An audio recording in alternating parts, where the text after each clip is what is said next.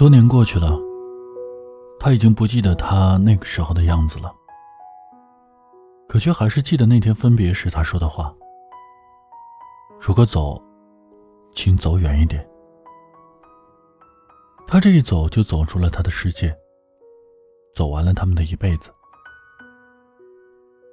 小云，我我在忙，你没事的话，我挂了啊。他看着不远处言笑晏晏的女子，既心虚又急切的挂掉了那头的电话。他整了整衣服，端着一杯酒走向那个他暗恋多年的女子。虽然他已经有了个知心的女友，可是眼前的他，还是让他心动不已。他在心里对女友说了好几声对不起，便朝那个明月光走了过去。几番推杯换盏下来，她得知了她刚从国外回来，一直都没有男朋友，就好像是在等着谁。他越想越激动，他肯定是在等着自己。想当初要不是他出国了，他们早就成双入对了。又怎么会？哼！他失神的摇了摇头，酒精侵蚀了大脑。疼痛感慢慢袭上来，他无力的坐在了沙发上。怎么了，建宇？那个他关心的看着他问道。他心里面一阵温暖，摇了摇头，示意自己没事儿，还想站起身来和自己的女神喝酒，可结果刚站起来就天旋地转。再醒来的时候，看见的。却是知心的女友，周小云。他有些失望的看着除了周小云以外的空病房。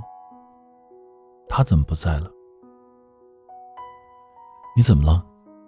是不是找你的同事，那个很漂亮的穿黄裙子的女孩？听见周小云的问话，他忘记掩饰了自己的急切。他在哪儿？看见周小云的愣神儿。她自以为平静，实则激动的问：“我我说他是不是还在这儿？”看着男朋友期盼的目光，她收拾被子的手顿了一下，随后，她很自然的回答：“没有，他回去了。你晕倒之后他就走了，和你的同事一起走的。”周小云勉强的笑了，但是他并没有看他一眼。听到了那个他走了后，他就没有兴趣再听后面的话了。他把自己捂在被子里，以示他没看见一向爱笑的女友的异常。从那次晕倒后，周小云就很注意他的作息，还常常为他煲了汤送来公司。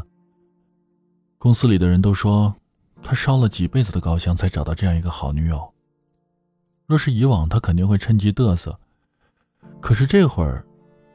他的心早就放在了那个他的身上，哪有功夫来回应他们的打趣啊？家里的父母又打电话来催他和小云结婚，他总是说：“再缓缓，再缓缓。”家里逼得太急，索性他就让周小云来接电话。刚开始他还会帮着他出谋划策，怎样应对父母，可后来他干脆就让他一个人面对。而他则专心的关心起那个他来。今天，他穿了一件白裙子，真好看。他心里是这样想着，又拿出自己多年前为他弄的绘画本，拾起画笔开始描绘他的样子。高中时期记忆的那个他，工作认真的他，自信大方的他。短短的几个月，他已经为他画了上百幅画。作为女友的周小云却从来没有享受过这个待遇，她心里有些歉疚，想着以后他们还是有时间，她也会为小云画的。就在这样的自我安慰下，她心安理得地沉浸在自己的世界中。太好了，小云，今天我真是太高兴了。他兴奋地抱着周小云，不仅仅是因为那个他要留在这里的分公司工作。还因为他无意中投的画得奖了。虽然是不知名的奖项，但他还是很高兴。毕竟他曾经的梦想就是当一名画家。一阵激动过后，他终于察觉怀里的人的不对劲儿。小云，小云，你怎么了？他一看怀里的他已经昏迷了，赶忙把他送到医院里面。医生，我女朋友她怎么样了？你还知道那是你女朋友啊？早知道干嘛去了？去把肺交了，让护士给他输点营养液就行了。医生念念叨叨的把他赶出了门外。待他们从医院回来，已经是晚上了。等他洗好澡出来，就看见他拿着自己的绘画本。他几步上前去抢了过来。“你在干什么？”一不注意就把他推得好远。他反应过来后，觉得有些尴尬，可是却像没事人一样，只是问了一句：“原来你还会画画？”便转身回到房间睡觉。他心里感觉怪怪的，但也没有多在意，自顾自的去睡觉了。他以为周小云是无论如何都不会离开自己的，就算是天塌了，他还是会留在他身边。可是这一次他猜错了。第二天一早，周小云就收拾了东西。他没有吵也没有闹，就这样安安静静的离开了。他起床去上班，也没有发现他走了。还是去到公司，发现那个他被调走了，才想起来还有一个周小云。回到家，他无奈的解开领带，叫周小云。可是怎么叫也不见动静。他才起身去到他的房间看了看，可是却发现他已经走了。柜子里那些常穿的衣物没在了，他曾经心血来潮给他买的裙子在那里孤零零的挂着。他的第一反应是。他去出差了，他没有打电话向他确认，因为他知道周小云离不开他，他就这样有恃无恐地损耗着周小云对他的爱意，就这样晃晃悠悠地过了半个月，直到一条短信的到来。明天上午十点钟，老地方见。这是周小云的电话。他在搞什么乱七八糟的？老地方？什么老地方？不知道。不对，他好像知道在哪儿。周小云还是回来比较好。他回来，他就会原谅他。明天去一次好了。他在心里对自己这样说着。第二天下着雨，他打着伞来到了他们的大学侧门。那里开着几朵小黄花。他等了一会儿，终于等到了他。刘建宇。他回头就看见穿着一身黄裙、拿着一把白色雨伞的他，站在树下等着他。恍然，他们多年前相遇时的情景一般。他回过神儿了。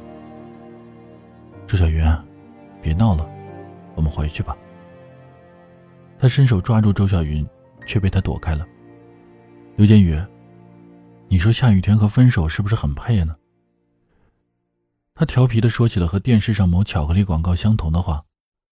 可内容，却让他大惊失色。你胡说什么呢？他故作不耐烦的，以此掩饰着自己的紧张。周小云没有回应他，反而抬头看了看天，自言自语道：“看来老天爷也同意了。”他看起来有些悲伤，深深的吸了口气，直视着他的双眼。刘建宇。我们分手吧。周小云的表情坚定，她有些慌了。小云，你肯定是在和我开玩笑，对吗？他笑着说着，心里面告诉自己不能慌，周小云肯定是在骗自己。但是他的神情却出卖了他。他看着他，慢慢的摇起了头。那是为什么？我，他所有的话在目光再一次接触到她的裙子时，就全部咽了下去。我，我可以解释，不是，那那不是。他心虚的低下了头。刘建宇，你走吧，我放了你，你走吧。他看着他有些欲言又止，在他的无声催促下，他转身慢慢离去。刘建宇，他蓦地停住。如果走，请走远一点。还记得当时他说：“云宝，如果我以后背叛了你，你怎么办？”他是怎么说的？对了，他说：“我肯定把你揍得鼻青脸肿，叫叔叔阿姨都认不出你。”刘建宇大笨蛋，你怎么不来揍我啊？小云，他转身看着雨幕中渐渐走远的他，心里这样问道。待到他身影消失后，他才想起了他最后一本正经的回答：“如果真的发生了，我会请你走远一点。有多远啊？”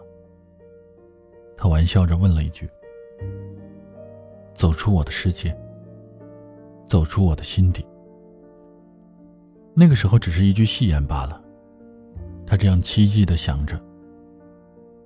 可上天注定他等待的是一场人去楼空。那天后，他像是开了窍般，积极的去从来没有去过的他的公司。等他找到他的公司时，他早就已经辞职离开了。翻遍了手机通讯录和同学录，他才发现，原来他了解他那么少。他想起曾经。打过的他老家的电话，他翻了许久后，连忙拨打了过去。他紧张的屏住呼吸，可结果，您好，您拨打的号码是空号。他挫败的坐在了地上。这个时候，他又想起了他当时赖皮的问他：“如果我不走远一点，就要缠着你怎么办？”他笑着的脸突然平静了下来，就那样静静的看着他。那样，我会走远一点，消失在你的世界。他就这样在他的世界消失了，没有一丝痕迹，就像他从未见过他一般。慢慢的，在家人的安排下，他和另一个女孩相亲了，然后步入了婚姻的殿堂。随着年龄的增加，他的样子也在他的大脑里模糊、消失。现在他靠在椅子上，耳边又响起了那一句：“如果走，请走远一点。”他的手慢慢的垂了下来。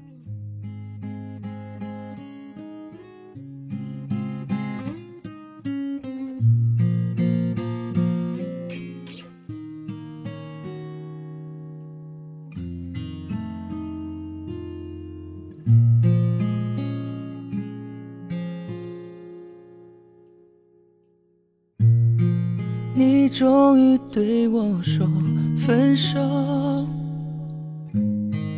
我们走到分岔路口，多希望这一秒永远停留。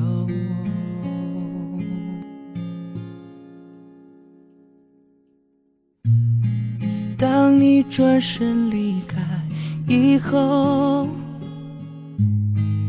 我站在原地没有走，眼眶的泪水止不住的流，流着泪说分手，我不愿让你走，嘴边还有残留的爱没有问候。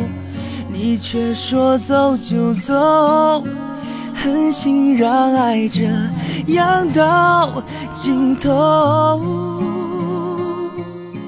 不愿让你走，我还没有罢休。我伤心的颤抖，这无力的双手，我只能够回忆。当初对你的曾经拥有。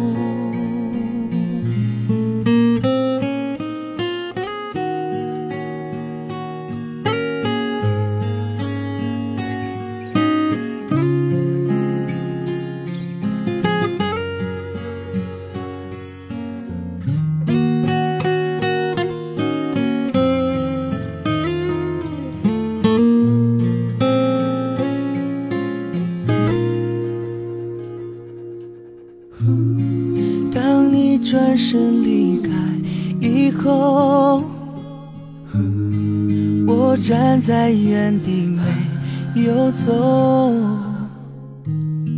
眼眶的泪水止不住的流，流着泪说分手，我不愿让你走。嘴边还有残留的爱没有问候，你却说走就走，狠心让爱这样到尽头。不愿让你走，我还没有罢休，我伤心的颤抖。这无力的双手，我只能够回忆当初对你的曾经拥有。